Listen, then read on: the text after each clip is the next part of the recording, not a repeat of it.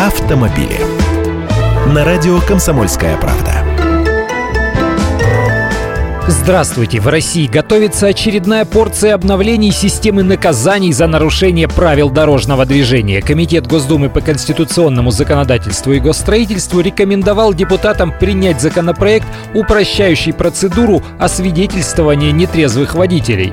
Сейчас для полноценного оформления административного дела на пьяного водителя для последующего наказания нужно выписать аж 6 актов и протоколов. Пока гаишник всю эту кипу бумаг заполняет, можно успеть опохмелиться и протрезветь. Депутаты же предлагают отказаться от составления протокола об отстранении от управления автомобилем, а для задержания автомобиля будет достаточно строчки в постановлении об административном правонарушении. А в это время тот же комитет Госдумы предлагает наказывать за нарушение правил тонировки автостекол на полторы тысячи рублей. Снятие номеров осенью позапрошлого года отменили, штраф 500 рублей уже никого не пугает, поэтому тонированных машин на дорогах стало опять как грязи. Вот и предлагают утроить штраф, а за повторное нарушение наказывать уже на 5000 рублей. Будем ждать рассмотрения этих законопроектов уже в весеннюю сессию. Я, Андрей Гречаник, автоэксперт «Комсомольской правды», отвечаю на ваши вопросы в программе «Главное вовремя» каждое утро в 8.15 по московскому времени.